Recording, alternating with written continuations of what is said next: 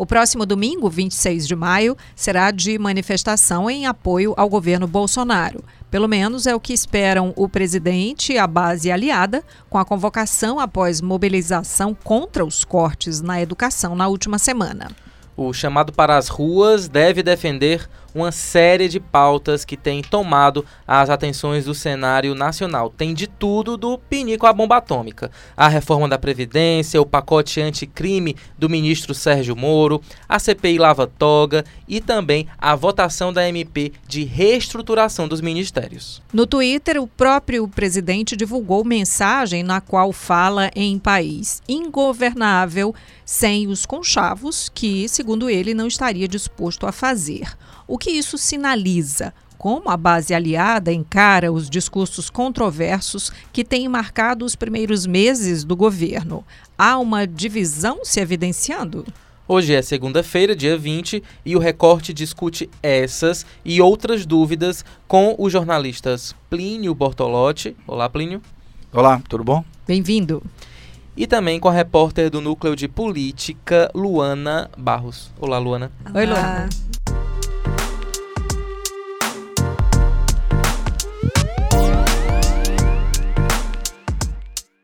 Eu sou Ítalo Coriolano. E eu sou Maísa Vasconcelos. E antes de começar, não custa dizer, né? A gente quer que você espalhe o recorte. A gente está no Spotify, no Deezer ou na sua plataforma de streaming favorita. Se você já segue a gente, compartilhe o episódio nas redes sociais e nós vamos levar mais longe essa discussão.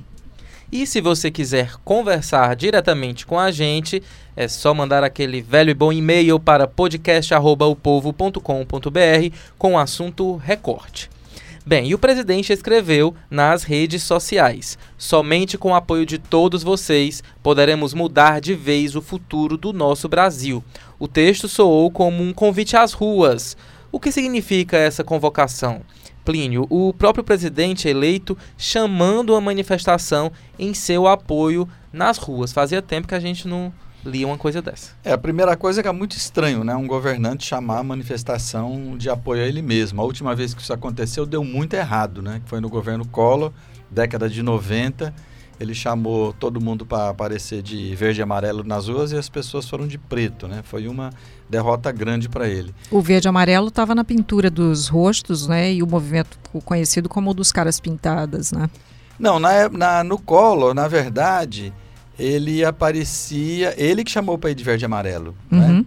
Para as pessoas vestirem verde e amarelo e tal, né? E, e aí que foi que as pessoas foram de, de, de preto, em sinal de luto contra o governo dele.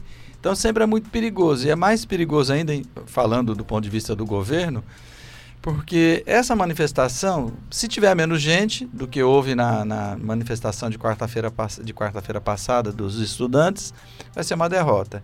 Se houver muita gente, mas prevalecer essa maluquice de é, fechar o Supremo Tribunal Federal, fechar o Congresso e botar o Bolsonaro para governar como se fosse um, um governo ditatorial, eu creio que vai ser uma derrota dele, porque a reação vai ser muito forte né, das, das instituições.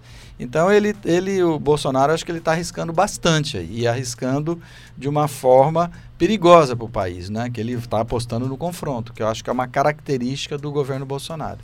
Mas eu acho que ao mesmo tempo, embora seja perigoso, como o Plínio falou, é muito quase esperado do Bolsonaro. Ele é um político que tem um jeito muito populista, né? Beirando ali o populismo que era, enfim, no século XX era muito comum aqui no Brasil. Então, assim, é, ele não está conseguindo apoio em canto nenhum e ele espera das ruas, que foi exatamente quem projetou ele, né, é, na, na campanha, que, que venha dar o apoio. Agora, sim, é esperado e é perigoso, né? Vamos ver como é que fica domingo. É, vamos, vamos falar a partir aí de algumas manifestações, né? O apoio ao, ao ato do dia 26 divide a base aliada do próprio presidente, né? A gente, a gente já tem aí é, o Movimento Brasil Livre, né? Que havia se posicionado a favor dessas pautas e que criticou o que chamou de estranha manifestação. A deputada pelo PSL, Janaína Pascoal, já disse aí que estuda sair do PSL e no Twitter ela fez ali uma thread longa, né, em que ela explica aí motivos é, para dizer que não, não é para ir não para esse dia 26. Diz que se as ruas estiverem vazias, Bolsonaro terá de parar de fazer drama para trabalhar. Né? Óbvio que isso é uma crítica ao protesto. Né? E também tem uma ruptura se evidenciando aí na base aliada. Tem ou não tem? É assim, qual é a contradição dos discursos? Como é que vocês observam aí essa base? É, o movimento Brasil Livre, ele já vem tentando se distanciar, né, do Bolsonaro, apoiou o Bolsonaro no segundo turno, mas vem tentando se distanciar desde que começou o governo, enfim, desde Não, que na verdade eles disseram que não tinham como avaliar que ainda estava muito cedo, né? Não, não exatamente... mas, mas, o discurso ali nas entrelinhas, né, é, eu conversei já com algumas lideranças do MBL, eles já estão assim, não, mas a pauta econômica é próxima, mas outras pautas não é, e eles criticaram a questão exatamente de a pauta fechar o STF, invadir o Congresso, que são algumas das hashtags que têm subido junto com a, do, a convocação do dia 26. Outros movimentos, como o Vem para as Ruas e o Nas Ruas, que foram movimentos que estiveram muito é, a favor do impeachment da presidente Dilma, é, também já disseram que não estão participando, é, que se afastam exatamente por entender que essas manifestações são muito estranhas, né, como eles colocam. Então, a base dividida eu acho que é uma realidade, é uma coisa. Só o PSL, e às vezes nem todos os parlamentares do PSL apoiam completamente é, o presidente. E, de fato, quando você tem grandes movimentos que realmente conseguem é, mobilizar muita gente, como o MBL, Vem para as Ruas, dizendo que não tem nada a ver com isso, você vê que, enfim, perde força sem nem ter acontecido ainda. Mas essas pautas estranhas já estavam durante a campanha e na greve dos caminhoneiros, por exemplo, elas eram estavam bem presentes nas faixas. Mesmo nas manifestações lá pelo impeachment, elas já estavam presentes, né? Não, tem uma questão aí que mesmo os setores que apo apoiaram o Bolsonaro, como o MBL, Vem para a Rua, Janaína Pascoal, é, o Novo, né? Eles estão, de fato, eles estão procurando se afastar, porque eu não sei se havia uma, uma, digamos, uma raiva tão grande, uma raiva tão grande do PT que eles votariam até no capeta, se o capeta estivesse do outro lado, não é? Ou eles se enganaram ingenuamente com o Bolsonaro, que eu acho mais difícil, né? Isso ter acontecido, porque o Bolsonaro tinha uma trajetória de ser isso que ele é. Eu estou dizendo o seguinte: as pessoas que têm esperança que o governo dê certo, eles têm esperança que o Bolsonaro deixe de ser o Bolsonaro. Isso não vai acontecer, isso que a, que a, que a Luana disse, que é dessa questão da, de, de, do confronto. Eu venho repetindo isso há bastante tempo. O elemento do Bolsonaro é o confronto, é o pântano, é a discórdia, porque ele fala para aquele setor mais radicalizado de uma seita que ele dirige, cujo guru é Olavo de Carvalho. Então ele vai continuar fazendo isso, ele quer coesionar esse grupo dele. Ele não quer ampliar o diálogo. Se ele quisesse ampliar o diálogo, ele está, estaria conversando com o Congresso.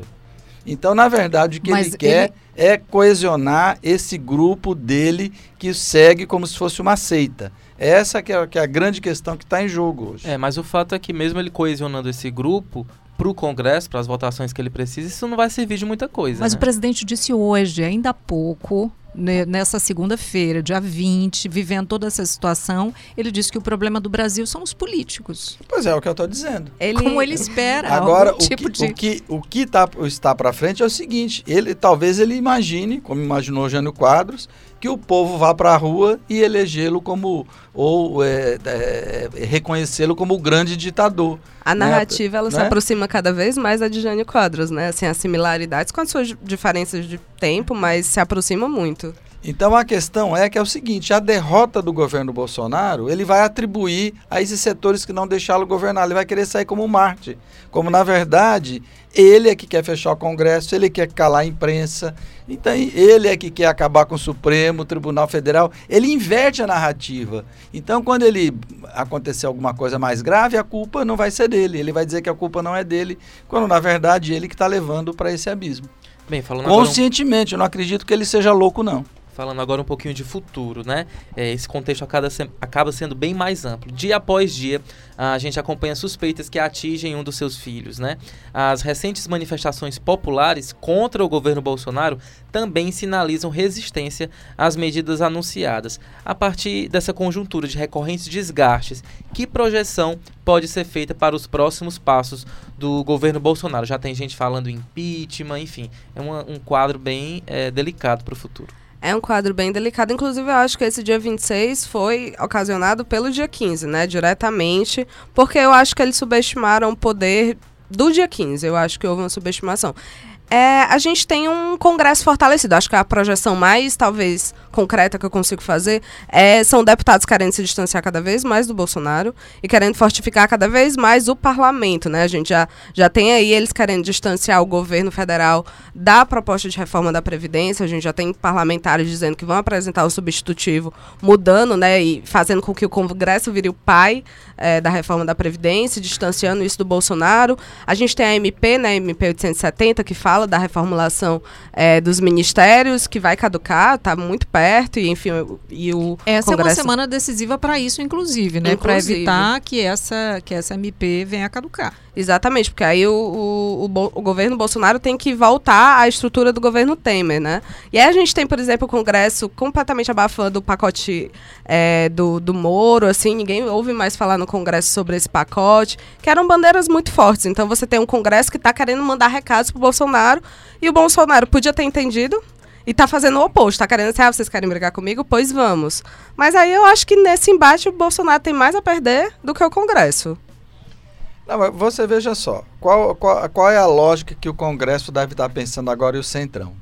Se eles, se eles apoiam a reforma proposta pelo Bolsonaro, quem que vai sair fortalecido? É o Bolsonaro. É o Bolsonaro. Então o Congresso está querendo chamar para si a reforma para fazer a reforma, mas não dar tanto, tanto destaque ao Bolsonaro. Porque o fortalecimento do Bolsonaro, e eu estou dizendo que eu imagino que o Congresso esteja pensando, não estou dizendo que é o certo ou errado. Fortalecer o Bolsonaro significa fortalecer essas tendências dele falar por cima das instituições.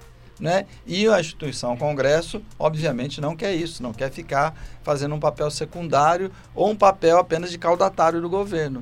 Então, eu acho sim que vai ter essa, essa, esse substitutivo de, mo de modo a tirar as marcas do governo Bolsonaro de cima da reforma da Previdência. Quer dizer, a gente está tendo um parlamentarismo sem ter um parlamentarismo? Eu não sei se é isso. A gente tem um presidente que não está afim de governar.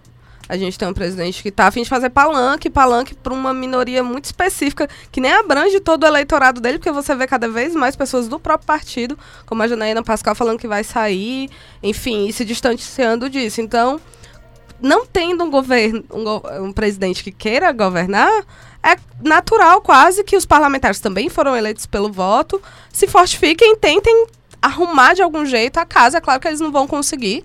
Esperamos que eles também não ultrapassem as prerrogativas deles, né? Como é que fica a oposição nisso? Porque a gente tá. Tudo está muito centrado no centrão nesse momento. Por enquanto de né? camarote, né? Assistindo esse engalfiamento. Não, a posição também, a situação dela não é muito boa, né? Porque até hoje não conseguiram, assim, digamos, é, criar uma organicidade nessa oposição. Uma pauta em comum. Uma pauta em comum, um bloco, um movimento, não conseguiram. Eu diria que a sorte da oposição é que o governo está mais atrapalhado. Não, a sorte da oposição é que o governo faz a oposição a ele mesmo. Porque, é, de fato, é uma situação, a situação da oposição é, de, de, organicidade, de também não, não, não, não, não, não é uma boa situação. Tanto é que eles acabam, é, a hora que o Centrão concorda com as teses da oposição, aí aquilo funciona, como foi o caso na Comissão de Constituição e Justiça. Quando o Centrão resolve botar, colocar um freio, coloca. E a oposição até agora, não sei se é porque o Lula está preso, não sei, mas até agora ela não conseguiu achar também um caminho. É, parece que a oposição está mais preocupada, principalmente o PT, né? Em tirar o Lula da cadeia. Parece que é, parece ser um e objetivo P... muito mais e forte. E o PDT está que... muito preocupado também em criticar o PT. Então e a aí gente é... tem essa, esse conflito dentro da oposição também, que acaba perdendo um pouquinho dos holofotes, porque o governo está mais atrapalhado. Mas existe essa crise interna da e própria o PDT, oposição. o PSB tenta se afastar do PT, né? E aí cria realmente essa cisão. Abre, inclusive, espaço para o ex-presidente José Sarney, que voltou aí com um texto que o Fernando Henrique Cardoso disse, leiam o ex-presidente Sarney. Né? Então, o que, que é isso? Se o governo tivesse Estamos voltando aos anos 80 mesmo? Assim, se o governo estivesse funcionando bem é, em negociação com o Congresso, em negociação com o Centrão, a oposição estaria, não conseguiria fa fazer muita coisa se estivesse na condição que está hoje. Talvez um governo desorganizado esteja desorganizando a própria oposição, né? Quem sabe, né? é porque é tanta matéria-prima para criticar, né? Que cada um quer ser o protagonista dessa, desse embate com o governo, né? É, já pensando, obviamente, em e 2022. no fim, quem é, quem é o protagonista é o próprio governo que se atrapalha mais do que qualquer coisa. E nós, é claro, estamos de olho em tudo isso. A semana promete. Muito Promete obrigada, Luana. Muito obrigada, Plínio. Abraço, Imagina. obrigado a vocês. Obrigado, Luana. Obrigado, Plínio. Esse foi o nosso recorte episódio 74. Voltamos amanhã. Tchau. Roteiro e produção: Ana Ruth Ramires e Rubens Rodrigues. Edição, publicação e produção: Bruno Melgácio. Áudio: André Silvestre. Coordenação de produção: Chico Marinho. Estratégia digital: João Vitor Duman.